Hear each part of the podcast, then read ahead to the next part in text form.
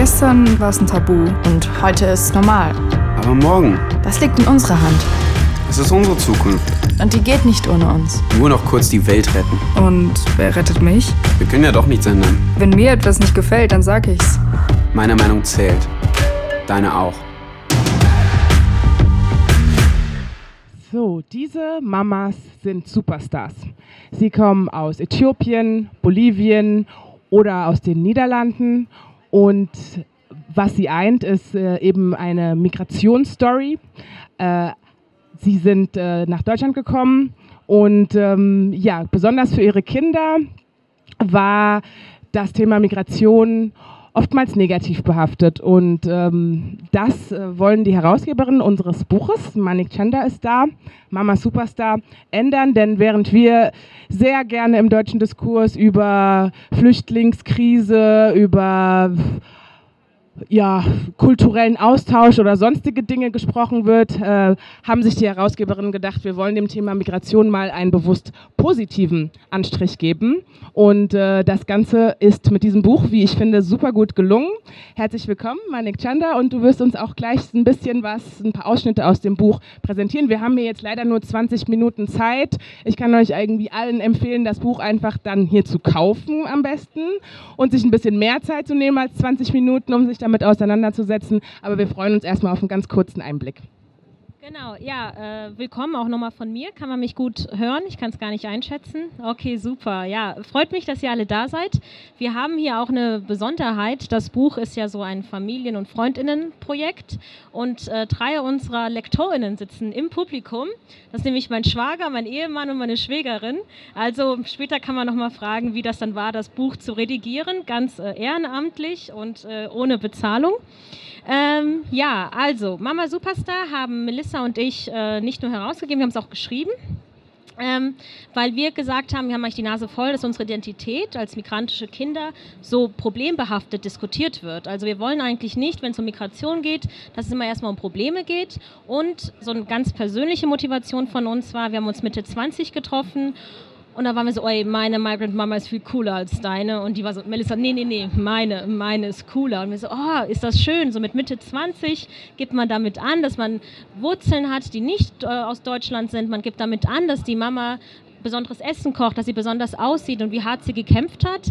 Aber als Achtjährige fand ich es halt uncool. Als Achtjährige habe ich gedacht, oh Mama, jetzt musst du denn wieder diesen indischen Suit anziehen? Alle sind grau und schwarz angezogen und die Mama trägt halt gelb und gold. Ja, also muss das denn sein? Und dann haben wir gedacht, okay, wir müssen uns eigentlich ein bisschen entschuldigen bei unseren Migrant Mamas. Und dafür haben wir dann ein Buch geschrieben, in dem wir die Geschichten von elf Migrant Mamas erzählen, aber aus der Perspektive ihrer Töchter. Wir haben bewusst uns für eine weiblichen Blickwinkel entschieden für Migration, aber auch von Müttern, weil gerade Migrant Mamas im Hintergrund bleiben. Also Migrant Papas kriegen dann doch irgendwie Aufmerksamkeit, die sind im Berufsleben. Für mich war mein Migrant Papa von Anfang an mein Held äh, und der große Star. Die Mama hat sich halt ums Essen gekümmert, aber ansonsten war das nicht so wichtig als Kind. Und ähm, wir haben die Geschichten, ich zeige nur mal kurz, es gibt äh, elf verschiedene Migrant Mamas aus äh, fast äh, elf verschiedenen Ländern, zwei sind aus Indien und eine Migrant Mama ist aus Deutschland in die Niederlande gezogen, weil wir gerade zeigen wollten, diese Migrationsgeschichte oder diese Migrationsthemen sind eigentlich immer sehr ähnlich. Also es ist gar nicht so wichtig, von wo nach wo ich ziehe, die Geschichten sind immer sehr ähnlich und lustigerweise haben wir jetzt ganz viele E-Mails, die wir von Leserinnen kriegen und die sagen, du, ich bin von Bayern nach Hamburg gezogen und das ist eine das ist, das ist kulturelle äh, Integration, die ich hier leisten muss. Brezeln gibt es hier keine ordentlichen. Und äh, irgendwie eine Semmel kriegst du nicht an der Wursttheke oder so. Und ich so, okay, kann man auch so sehen. Aber äh, das hat guten Anklang gefunden und ich habe mich jetzt für zwei Geschichten äh, entschieden, äh, vorzulesen. Eine Geschichte ist von der Mama aus Äthiopien, Mama Harek, und die Tochter, die uns die Geschichte erzählt, ist, ist Helen.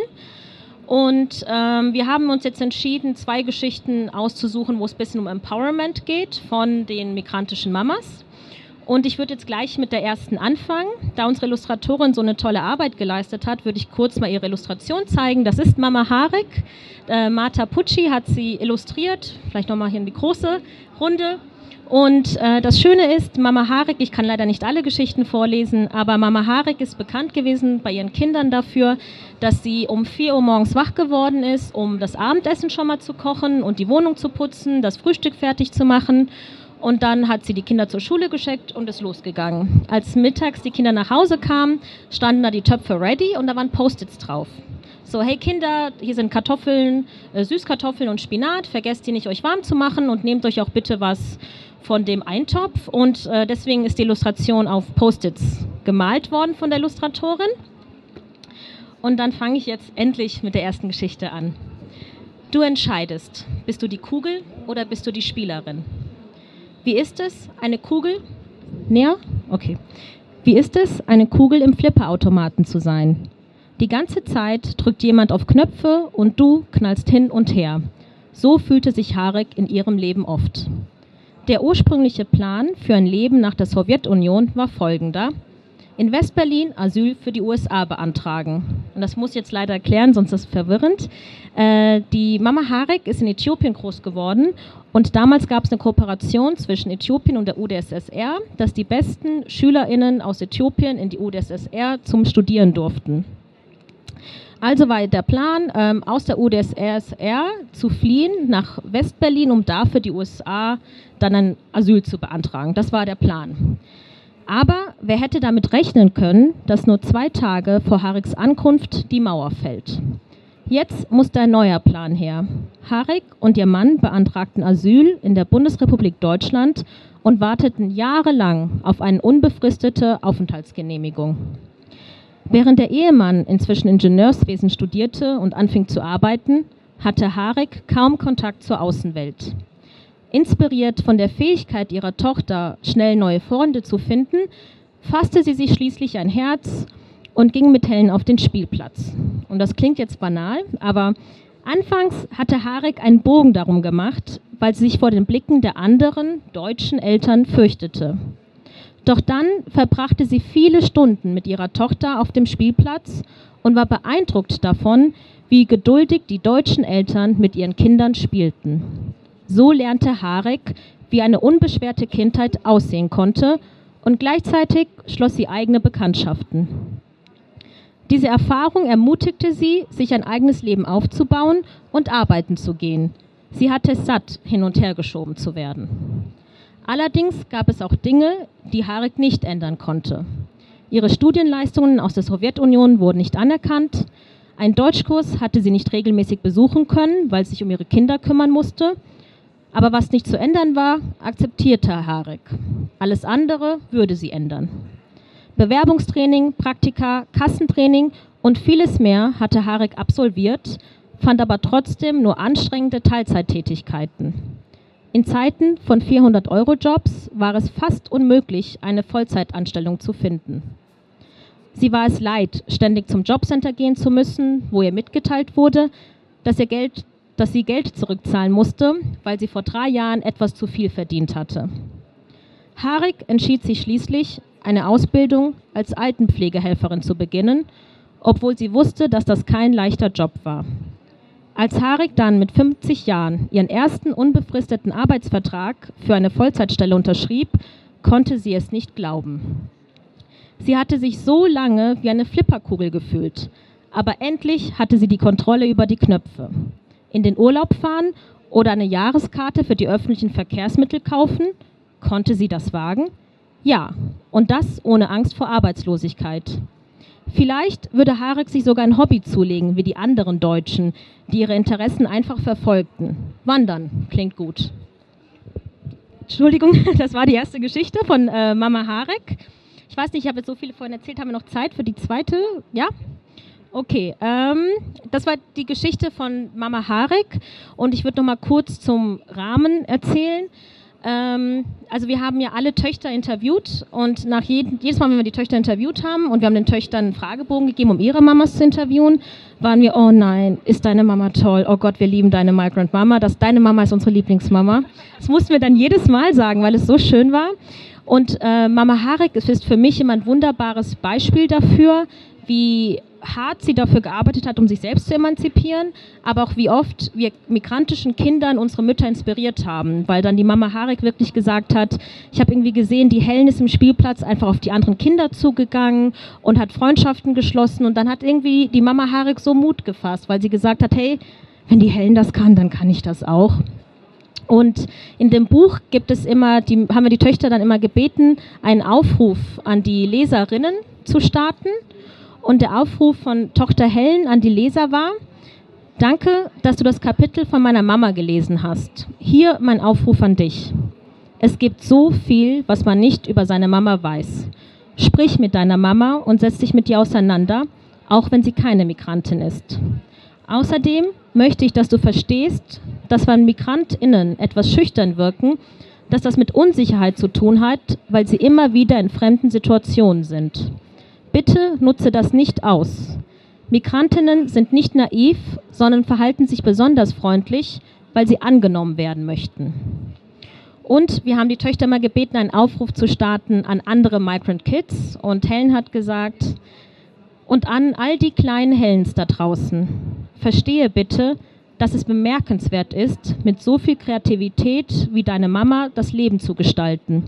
Du solltest es wertschätzen und verstehen, dass es originell ist. Was dir gerade noch peinlich ist, wird dich irgendwann stolz machen. Und äh, das haben wir jede Tochter gefragt. Und ich muss sagen, für mich als Migrant Daughter war das total heilsam für die Seele, mit anderen migrantischen Kindern zu sprechen. Und dann erzählen die von den ähnlichen Erfahrungen. Und es war einfach so viel Liebe in diesem ganzen Buchprojekt da und vor allem so viel schöne weibliche Energie, dass wir dann ganz froh waren. Dass, äh, ich freue mich, dass hier Männer sind natürlich, aber ich habe mich äh, für das Projekt habe ich mich gefreut, dass es so viele Frauen waren. Und dann würde ich jetzt noch kurz eine Geschichte von meiner Mutter vorlesen wollen, Mama Dali. Das ist äh, sie und äh, meine Mama trägt eigentlich immer einen indischen Suit, ist aber ein wahnsinnig großer Deutschland-Fan. Und bei jeder EM und WM hat sie sich ein Trikot selbst genäht, das sie dann anzieht und deswegen sieht man das ganz leicht unten. Meine Mama ist ein Deutschland-Fan. Ich kann da nichts anderes sagen, aber sie hat sich ein Deutschland-Trikot selbst genäht, was aber aussieht wie ein indischer Suit. Und dieses Tuch auf dem Kopf, ähm, das ist auch in Deutschlandfarben, also schwarz-rot-gold. Das konnte die Illustratorin jetzt nicht so gut darstellen.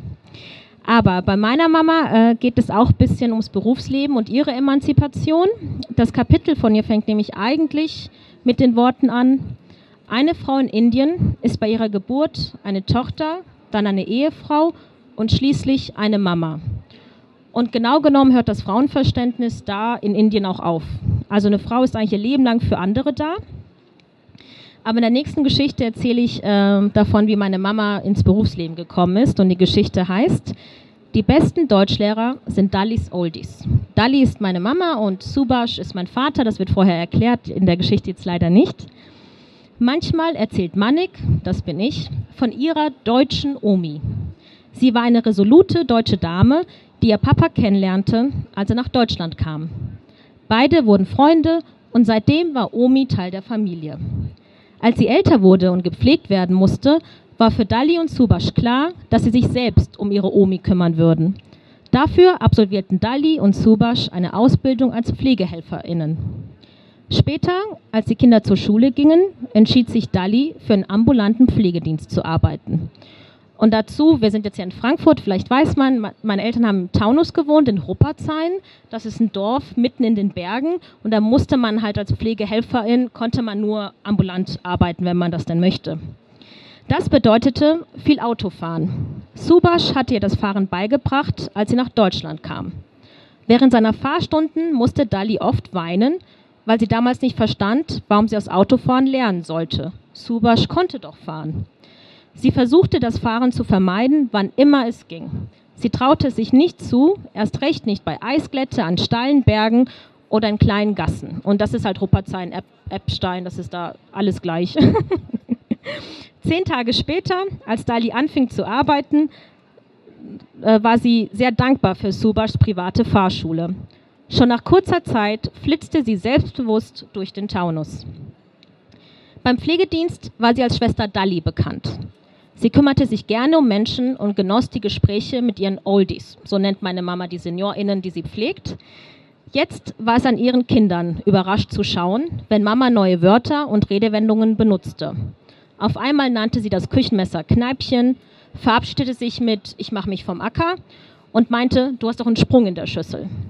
Oft übte sie Deutsch mit ihren Oldies und erzählte stolz ihrer Tochter davon. Manik, ich kann jetzt das U aussprechen. Mu Mülleimer. Ich habe mit Baba Büttner geübt. Also diese Umlaute sind leider für viele Migrantinnen schwierig, aber meine Mama hat es jetzt äh, drauf. Einige von Dalis Oldies haben einen besonderen Platz in ihrem Herzen. Für sie kochte sie indische Kichererbsen und fuhr mit ihnen an die Nordsee. Aber manchmal reagierten ihre Patientinnen komisch auf sie. Einige hatten zuerst ein Problem damit, dass sie eine Migrantin war. Doch das ging vorbei, nachdem, Dali, nachdem sie Dali kennengelernt hatten. Und dann hörte Dali Dinge wie, diese Kopftücher, die machen nur Probleme. Aber nicht Sie, Schwester Dali, Sie sind anders. In solchen Momenten wunderte Dali sich, was denn der Unterschied zwischen ihr und den Kopftüchern sein sollte und antwortete nur, dann habe ich ja Glück gehabt. Heute sagt Dali, dass ihre Oldies ihr mehr als nur Redensarten beigebracht haben. Zum Beispiel hat sie gelernt, manchmal einfach für, einfach für sich selbst da zu sein, ab und zu einfach ihre Seele baumen zu lassen und ihren Garten zu genießen. So, das war jetzt die Geschichte von meiner Mama. Und äh, wir haben immer die Töchter gebeten, einen Satz zu beenden. Ich nenne jetzt meinen Satz. Äh, der Satz fing an, meine Migrant Mama ist ein Superstar. Und die Töchter sollten ihn beenden. Ich habe meinen Satz beendet mit, meine Migrant Mama ist ein Superstar, weil sie sich um die ganze Welt kümmert. Und damit würde ich jetzt erstmal abschließen. Ja. Vielen, vielen Dank für diesen großartigen Einblick. Hm, welche, also wir hatten ja schon, schon zu Beginn gesagt, eure Intention war es so ein bisschen, Migrant Mamas und Migrant Kids zu feiern. Dennoch sendet das ja auch irgendwie Signale, die stark sind an so eine Mehrheitsgesellschaft. Ähm, für wen habt ihr das Buch geschrieben oder gibt es da unterschiedliche Lesarten auch? Ihr habt ja viel Resonanz auch bekommen. Ähm, wir haben Migrant Kids das ganz aufgenommen, aber sozusagen auch biodeutsche LeserInnen. Äh, ja, das ist, also das Buch ist äh, für Migrant Kids, das war die Idee. Aber wir haben ziemlich schnell gemerkt, wir können keine Kinderbücher schreiben. Uns fehlen die Tools, wir wissen eigentlich gar nicht, wie das geht. Also haben wir beschlossen, es für Frauen wie uns zu schreiben. Töchtern von Migrantinnen, die das Buch auch eher kaufen und es dann vielleicht ihrer Mama, dem jüngeren Cousin oder der Cousine mitbringen. Das war dann die Idee. Jetzt hatten wir das Glück, dass wir mit einem Online-Verlag zusammengearbeitet haben, dem Mentor Verlag, der nicht nur online jetzt ist, aber damals sehr online-lastig. Und wir haben jeder Kundin eine E-Mail geschrieben und gefragt, hey, warum hast du das Buch gekauft? Und wir haben erwartet tonnenweise E-Mails von Migrant Mamas und Migrant Kids. Aber es waren lauter Biodeutsche, die uns geschrieben haben und die dann aber so Sachen gesagt haben, die uns auch sehr bewegt haben. Also ich arbeite als Erzieherin und ich habe wahnsinnig viel Kontakt zu Migrant Kids und ihren Mamas, aber nicht so sehr. Aber ich hätte gerne den. Also sind so Berührungsängste da, von denen man nicht weiß, wie man sie überkommt. Ähm, aber auch irgendwie Großeltern, die sagen, dass die AfD jetzt auf den Straßen unterwegs ist, das macht mir Angst. Ich will dieses Buch meinen Enkelkindern vorlesen und ihnen zeigen, hey, Deutschland ist mehr als nur dieses AfD-Gewäsch, was man gerade hört. Aber wir haben auch, ähm, ich hatte, also ich hatte schon das Glück, dass ich mit ein paar Migrant Mamas und ihren Töchtern mich getroffen habe, die das Buch gelesen haben. Und das war dann schön, weil wir kriegen immer wieder E-Mails von Migrant Mamas, die sagen, ja, ich lese dieses Buch immer vor. Und dann fragt mich mein Kind eigentlich, Mama, wie war das bei dir? Wie bist du nach Deutschland gekommen? Weil wir Kinder neigen ja dazu, gar nicht daran zu denken, dass die Eltern Identität hatten vor uns. Ne? Dass meine Mama ein junges Mädchen in Indien war und was das bedeutet haben muss, in ein anderes Land zu gehen. Darüber denkt man ja gar nicht nach. Aber jetzt äh, ist das ganz schön. Jetzt fragen halt Kinder auch, ah, kennen wir eine Migrant Mama? Und dann sagen manchmal die Mamas, ja, ich. ich komme doch aus der Türkei. Ah, stimmt, erzähl mal. Also es gibt da schon immer wieder schöne Momente. Aber wir merken, dass das Buch nicht unbedingt von Migrantinnen gelesen wird, größtenteils aber wir finden das ganz schön, weil beim Machen des Buches, Melissa und ich sind beide Migrant Kids und Melissa ist ja nach Deutschland migriert. Viele, die uns unterstützt haben, waren Biodeutsch, wie unser Lektorat, das war komplett Biodeutsch. Auch die Layouterin äh, war Biodeutsch und die war so, ach, so ein cooles Projekt, Manik, Melissa, ich mag euch, ich mach das mal. Und äh, viele haben, wenn ich die voll gelabert habe, warum wir dieses Buch machen, und das ist ja so, wenn man zu sehr drin ist in einem Thema, gar nicht verstanden, warum wir dieses Buch machen wollen. Die waren so, Migration feiern, Migrant, also ja, mach halt mal. Aber ähm, unsere Layouterin zum Beispiel hat das Buch dann gelesen, weil sie es ja layouten musste und hat dann gemeint, oh Mädels, jetzt verstehe ich eigentlich, warum ihr Migration feiern wollt und warum ihr Migrant Mamas feiern wollt.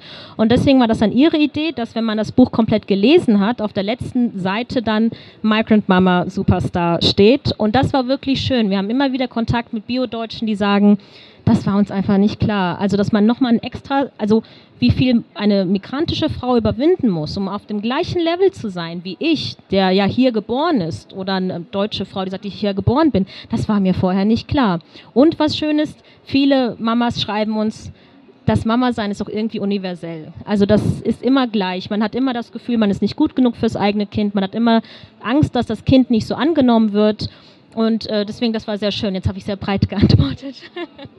Alles gut. Ähm, wir in der Bildungsstätte, wir haben ja sozusagen ein bisschen anderen Blick auf das Thema Migration oder beziehungsweise auch die Verstrickung mit, mit Rassismus.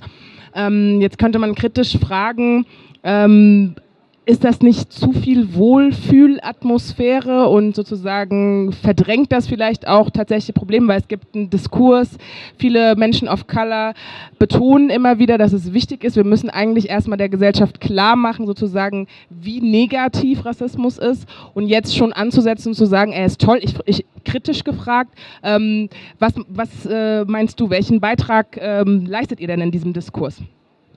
Ähm, ich glaube, was ganz wichtig ist, ich komme aus der linken aktivistischen Szene und deswegen habe ich ganz viel Wut in mir. Also ich bin ganz wütend und ganz frustriert über den Zustand der Welt, prinzipiell aber auch über unsere Gesellschaft. Und ich habe aber auch teilweise gedacht, ich habe eigentlich keine Lust, immer nur wütend zu sein, wenn es um meine Identität geht. Ich will nicht immer nur aber ich meine, ich mein, das ist immer noch da und das ist ein total wichtiger Beitrag. Den, diese, die antirassistische Arbeit ist wichtig, die finden wir von Migrant Mama auch wichtig.